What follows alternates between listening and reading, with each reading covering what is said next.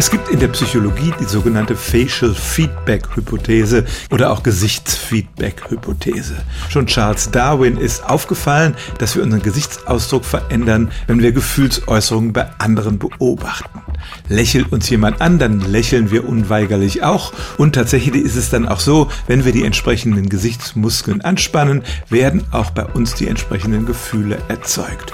Über dieses Feedback erfahren wir also nicht nur was über die Gefühle des anderen, sondern es entsteht im wörtlichen Sinne ein Mitgefühl. Durch Botox-Injektionen im Gesicht werden aber die entsprechenden Gesichtsmuskeln gelähmt und, so zumindest die Hypothese, diese Feedback-Schleife wird unterbrochen.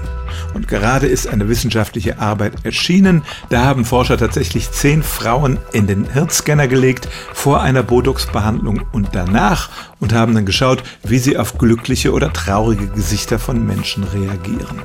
Und tatsächlich konnten sie in Hirnregionen, die für die Verarbeitung von Gefühlen zuständig sind, entsprechend mehr oder weniger Aktivität feststellen. Insbesondere weil sie kein sorgenvolles Gesicht mehr machen konnten, konnten sie die entsprechenden Gefühle bei anderen Menschen nicht mehr richtig registrieren. Umgekehrt hat schon vorher eine Studie mal festgestellt, dass solche Botox-Injektionen depressiven Menschen helfen könnten, eben weil sie diese negativen Gefühle nicht mehr so stark wahrnehmen können.